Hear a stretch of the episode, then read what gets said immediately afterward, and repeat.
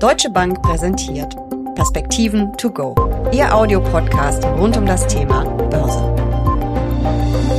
Rein statistisch gesehen sind die Monate Oktober, November und Dezember die besten an der Börse. Zuletzt war die Stimmung aber eher mau. Vor allem neue Zinssorgen haben belastet. Und überhaupt waren alle Augen auf die Notenbanken gerichtet. Doch nun beginnt die Berichtssaison für das dritte Quartal und damit verbunden natürlich die Hoffnung auf steigende Aktienkurse. Zu Recht oder zu Unrecht? Und gibt es 2023 eine Jahresendrallye? Darüber sprechen Uli Stephan von der Deutschen Bank und ich in den Perspektiven to go. Mein Name ist Jessica Schwarzer. Damit herzlich willkommen. Uli, wir starten mit der Glaskugel-Frage. Jahresendrallye, kommt sie oder kommt sie nicht? Ja, du weißt, dass diese Frage zu meinen Lieblingsfragen äh, gehört, weil ich dem Standpunkt stehe, dass man so kurzfristig gar keine Kurse prognostizieren kann. Die Märkte sind relativ gut gelaufen. Die haben den Höhepunkt Ende Juli erreicht. Seitdem haben wir doch eine gewisse Korrektur gesehen. Im MSCI World All Countries sind es über sieben Prozent. Insofern kann es sogar sein, wenn die Notenbanken tatsächlich signalisieren, dass sie fertig sind und einiges spricht dafür, äh, wenn gleichzeitig die Berichtssaison äh, ganz ordentlich läuft. Im Moment gehen die Prognosen in den USA auf plus 1,5 Prozent bei den Gewinnen. Das wäre ähm, für dieses Jahr ein recht ordentliches Ergebnis im Vergleich zum ersten und zweiten Quartal dann kann es tatsächlich sein, dass die Märkte nochmal gegen Jahresende ein bisschen zulegen können. Du hast jetzt zwei mögliche Auslöser äh, genannt. Einmal die Notenbanken, also das Thema lässt uns natürlich nicht los. Und dann eben die Quartals Zahlen. Das klingt ja so, als ob die Unternehmen relativ gut weiterhin mit der hohen Inflation klargekommen sind und ja, die Preise weitergeben konnten an ihre Kunden, oder? Also wenn du sagst, sie kommen ganz ordentlich durchs Jahr, scheint der Schaden nicht so groß zu sein. Ich habe gesagt, dass das dritte Quartal voraussichtlich für das Jahr ganz ordentlich mhm. war, weil in den ersten Quartalen die Gewinne eben nicht gut gelaufen sind. Zumindest im Vergleich zum Vorjahr. Da gab es aber viele Sondereffekte, mhm. beispielsweise die Grundstoffe und auch die Energie rausrechnet. Dann war auf Indexebene die Gewinne Entwicklung gar nicht so schlecht. Tatsächlich konnten die Unternehmen die Margen halten im Großen und Ganzen. Äh, wir hatten ja schon hier mehrfach darüber diskutiert, äh, Jessica, dass aus meiner Sicht äh, Gita Gopinath vom Internationalen Währungsfonds das sehr schön in zwei Stufen sozusagen runterdekliniert hat, wie die Inflation verläuft.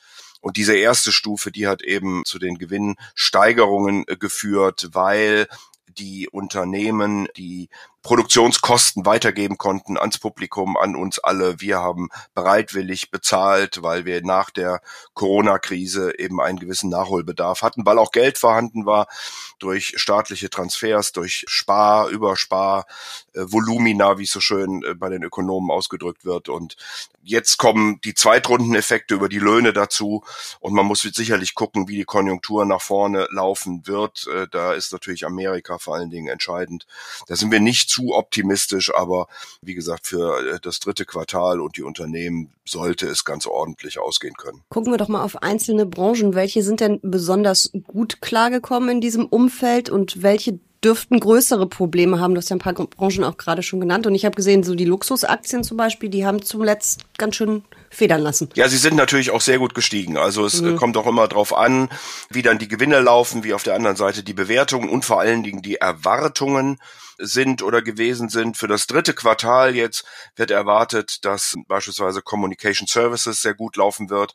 Das sind äh, all die Unternehmen, die Dienste im und übers Internet, Streaming und ähnliches zur Verfügung stellen. Auch der diskretionäre Konsum sollte wieder besser laufen. Also das sind dann schon die Luxusgüter und auch die Versorger, wohingegen weiterhin die Energie äh, aufgrund von Sondereffekten nochmal im letzten Jahr, auch die Grundstoffe und die Gesundheit, das sind eben all diejenigen, die aus dem letzten Jahr natürlich eine positive Sonderkonjunktur haben und in diesem Jahr dann etwas weniger verdienen. Die sollten eher am unteren Ende der Gewinnskala liegen. Mhm, darüber werden wir ja noch detailliert sprechen, wenn in den nächsten Wochen die ersten Zahlen eintrudeln. Schauen wir nochmal auf das gesamtwirtschaftliche Umfeld. Wir haben ja seit Jahren, nein, nicht seit Jahren, seit Monaten das äh, Thema Inflation, aber sie geht jetzt endlich spürbar zurück, aber sie geht immer noch nicht schnell genug zurück, oder? Ja, das ist absolut richtig. Deswegen gibt es nach wie vor Diskussionen. Vor allen Dingen die amerikanische Notenbank hat hier die Tür ein Stück weit geöffnet, weil ihre eigenen Prognosen anders aussehen, nämlich noch einen weiteren Zinsschritt nach oben andeuten, im Gegensatz zu der Pressekonferenz des Chairmans Jerome Powell, der immer wieder betont hat, es wird eine datenabhängige Entscheidung und möglicherweise ist man ja doch schon fertig. Der, die Diskussion um den Shutdown in den Vereinigten Staaten hat sicherlich auch hier nochmal mit reingespielt. Da haben sich einige Notenbanker geäußert. Sollte ein solcher Shutdown kommen, der jetzt in letzter Minute zunächst einmal, muss man mhm. sagen, vermieden worden ist. Glaube ich, 45 da, Tage, die jetzt erstmal nichts passiert oder sowas in der Richtung, ne? Ja. Bis zum 17. November, genau, hat man einen Übergangshaushalt äh, geschnürt. Äh, das letzte Wort ist hier für den Gesamthaushalt 2023, äh, 2024 eben noch nicht gefallen und äh, die Diskussion wird weitergehen. Und äh, die Notenbank hatte eben schon gesagt, dass vor diesem Hintergrund ähm, man muss bei so einem Shutdown mit etwa minus 0,1 bis 0,2 Prozentpunkten Bruttoinlandsprodukt pro Woche rechnen und das vor so einem Hintergrund dann wahrscheinlich die, der, der Zins mittlerweile den Höhepunkt erreicht haben sollte. Wie gesagt, die Diskussion ist im Moment mal äh, beendet, aber wird sicherlich im Folgenden äh, weitergehen, weil man ja am 17. dann neu entscheiden muss. Also lange Rede, kurzer Sinn, die Konjunktur scheint sich ein bisschen abzusch äh, abzuschwächen, vor allen Dingen in den Vereinigten Staaten. Der Arbeitsmarkt etwas schwächer, äh, Studentenkredite müssen wieder bezahlt werden. Es ist damit zu rechnen, dass der Konsum, der auch seine Überschussersparnisse, wie es so schön heißt, mittlerweile aufgebraucht hat, nach vorne hin etwas weniger stark wachsen wird und äh, damit die USA wahrscheinlich ein etwas schwächeres Winterhalbjahr haben wird, was die Konjunktur angeht. Und wir haben ja auch recht äh, hohe Ölpreise zuletzt gesehen. Ähm, ich habe schon Fragen im Internet gelesen, droht ein neuer Ölpreisschock, weil der Ölpreis ja seit Juni 30 Prozent zugelegt hat. Das ist ja wahrscheinlich auch belastend und inflationssteigernd im Zweifel. Das ist absolut äh, korrekt. Wobei droht, weiß ich nicht, wenn wir schon 30 Prozent draufgelegt haben, dann haben wir, glaube ich, schon in Anführungsstrichen den, den Schock. Also tatsächlich ist es so, dass die Lager in den USA relativ leer sind. Das korrespondiert meiner Ansicht nach mit der Prognose der OPEC, die gesagt hat, wir werden im vierten Quartal ein Defizit haben bei der, beim Angebot, bei der Produktion von 3,3 Millionen Barrel pro Tag. Da müssen dann eben Reserven äh, geöffnet werden. Die OPEC hat offensichtlich diesen in Anführungsstrichen Kampf gewonnen. Sie hat äh, sich dafür eingesetzt, dass weniger produziert wird und der Preis damit steigt. Und genau das haben wir jetzt gesehen. Und im Moment scheint sich äh, doch der Ölpreis über 90 äh, Dollar pro Barrel zu etablieren. Wir halten das fundamental für etwas teuer, vor allen Dingen, weil die Weltkonjunktur nicht sehr gut wächst. USA haben wir schon besprochen, Europa wächst ja nun auch nicht gerade doll und die Chinesen kommen auch nach Corona nicht so richtig aus den oder in Fahrt. Also insofern glaube ich, dass der Ölpreis hier etwas hoch ist, aber natürlich künstlich gehalten von der OPEC, die einfach die Förderquoten entsprechend verknappt. Du hast die Eurozone oder Europa und äh, China schon angesprochen, also die Konjunkturrisiken in, äh, in der Eurozone und vor allem in Deutschland, die sind ja definitiv nicht zu leugnen. Da haben wir ja wirklich auch schlechte Zahlen und ziemlich maue Prognosen zuletzt gesehen. Wird das alles vielleicht doch ein bisschen schlimmer, als wir die ganze Zeit gedacht haben? Vielleicht eine doch eine etwas tiefere Rezession? Wie groß ist das Risiko? Ja, sagen wir so, die Verunsicherung ist natürlich sehr hoch. Die Energiepreise sind nach wie vor deutlich höher, als sie vor Kriegszeiten waren. Insofern ist das natürlich eine Belastung für die Unternehmen. Die Weltkonjunktur äh, läuft nicht so. China, äh, unser größter Handelspartner und äh, einer der größten Exportregionen für die europäische, für die deutsche Wirtschaft, läuft nicht richtig. Also das sind natürlich alles Belastungsfaktoren, die dazu führen, dass wir vor allen Dingen in den Sektoren, in die sehr energiereich produzieren, zweistellige Minuszahlen sehen, allen voran hier die Chemie und das ist natürlich ein, ein Sektor, der äh, quasi in alle anderen mit hineinspielt. Und insofern, ja, haben wir eine schlechte Stimmung in Europa und in Deutschland ähm, und eine relativ schwache Konjunktur, die sich hoffentlich im nächsten Jahr ein bisschen beleben wird, allerdings eher aufgrund von Basiseffekten und sehr große Steigerungen sind hier auch nicht äh, zu erwarten, was aber eben auch daran liegt und auch darüber, Jessica, haben wir ja schon ein paar Mal gesprochen, das Potenzialwachstum, also die Möglichkeit, mit denen Deutschland und Europa wachsen kann, sind eben mittlerweile doch sehr stark gesunken. Und wir können also froh sein, wenn wir im nächsten Jahr über Potenzial wachsen können. Mm, wenn ich mir jetzt den DAX anschaue, der sich ja relativ gut hält und auf Jahressicht im Plus ist, ähm, der ist sehr industrielastig, er ist sehr exportorientiert, ähm, müsste der nicht eigentlich niedriger stehen? Und was erwartest du da in der Berichtssaison? Können wir da vielleicht auch mal ein paar negative Überraschungen erleben? Ja gut, das ist natürlich immer relativ, äh, Jessica. Ich glaube, dass es Deutschland konjunkturell im Moment noch schlechter geht als vielen anderen Ländern der Welt. Und äh, da ist natürlich dann die Offenheit der deutschen Wirtschaft für die DAX-Unternehmen ein äh, eher ein Vorteil, mhm. weil sie die in Anführungsstrichen relativ bessere Konjunktur in anderen Ländern ausnutzen können. Auch China wächst ja nach wie vor mit Raten zwischen vier und fünf Prozent. Davon sind wir hier sicherlich weit entfernt und Natürlich äh, gibt es äh, entsprechende Herausforderungen, aber äh, die deutschen Unternehmen werden sicherlich in Europa, in den USA und auch in China ihr Geschäft verstärken und dort vor allen Dingen die Gewinne erzielen, weniger in Deutschland. Wenn ich mir diese ganze Gemengelage anschaue, wie stelle ich mich als langfristige Aktionärin jetzt auf? Augen zu und durch oder wie du ja schon öfter gesagt hast, bei Schwankungen, bei Kursrücksetzern beherzt nachlegen, wenn es zur Risikostrategie passt natürlich. Ja, ich würde weiterhin dabei bleiben. Also wir haben ja sehr lange über einen Dip gesprochen, der deutet sich jetzt an.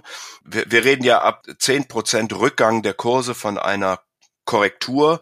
Insofern haben wir das noch nicht ganz. Ein Bärmarkt wäre dann bei 20 Prozent. Das sehen wir noch nicht wirklich, aber ein gewisser Dip ist eben zu erkennen. Und ich würde mich durchaus trauen, hier erste Positionen wieder aufzubauen äh, vor dem Hintergrund, dass wir eine gewisse Belebung im nächsten Jahr erwarten und dass doch einige Aktienkurse relativ preiswert sind. Ich würde dieses als Babel-Strategie machen, in den Vereinigten Staaten eher auf die Technologie setzen, in Europa einige Zyklika, die, wie gesagt, preiswert sind, äh, dazu nehmen und dann sehr selektiv äh, drumherum mir angucken, wo man denn beispielsweise in Japan oder auch in Asien insgesamt äh, noch Positionen aufbauen kann. China muss man ein bisschen Nerven mitbringen. Der chinesische Markt ist natürlich wirklich preiswert. Dort gibt es Risikoprämien, aber wir haben immer wieder den politischen Einfluss, der hier eine Rolle spielt. Und insofern, ja, sieht das optisch sehr preiswert aus. Ich glaube auch, dass die Chinesen mittlerweile erkannt haben, äh, dass sie ja, sich stärker für das Wachstum engagieren müssen. Allerdings schwelt immer noch die Immobilienkrise über dem Land. Äh, die wird wahrscheinlich auch noch ein, zwei Jahre äh, köcheln. Die Chinesen sind offensichtlich nicht bereit, hier großes Geld auf den Tisch zu legen. Das ist keine Finanzkrise, weil es kaum Übersprungeffekte geben wird. Aber das ist natürlich für China äh, ein Thema. Äh, die ganze Diskussion mit den USA, die, äh, das relativ schwache Wachstum zumindest für die Volksrepublik. Also mhm. nochmal, hier gibt es Risikoprämien, aber man muss das Risiko auch im Auge behalten. Macht das eigentlich Sinn mit Blick auf die Zinsen? Wir gehen ja davon aus, dass irgendwann im kommenden Jahr die Zinsen auch wieder sinken werden, sich da auch schon zu positionieren und bestimmte Branchen vielleicht überzugewichten und andere unterzugewichten? Gibt es da Profiteure, die einem spontan einfallen könnten, die man sich mal anschauen kann? Also mit dem die Zinsen sinken auf jeden Fall muss man ein Stück weit vorsichtig sein, vor dem Hintergrund, dass der Markt langsam aber sicher den Notenbanken glaubt und höhere Zinsen für längere Zeit einpreist. Mhm. Wir sehen das beispielsweise, wenn wir uns die Terminmärkte angucken und äh, verfolgen, wo denn die zehnjährigen Zinsen in einem Jahr erwartet werden, dann sind diese Erwartungen doch deutlich gestiegen, sowohl in den Vereinigten Staaten wie auch äh, in Europa. Also insofern wäre ich da ein Stück weit vorsichtig. Nichtsdestotrotz erwartet der Markt, dass es erste Zinssenkungen der Notenbanken, also am kurzen Ende, äh, geben könnte ab dem, ab Mitte des Jahres und dann ins zweite Halbjahr 2024 hinein. Davon können dann vor allen Dingen die Laufzeitbereiche zwischen zwei und fünf Jahren profitieren und ich würde mich hier eher auf den Bereich der besseren Bonitäten konzentrieren. Wie gesagt, mit einer relativ schwachen Wirtschaft, möglicherweise ansteigenden Ausfallraten könnte es sein, dass äh, im Bereich der schlechteren Bonitäten die Risikoprämien noch ein Stück weit auseinandergehen. Da ist schon eine Menge eingepreist, das will ich gerne zugeben. Und auch da sind die Renditen mit acht bis neun Prozent durchaus attraktiv.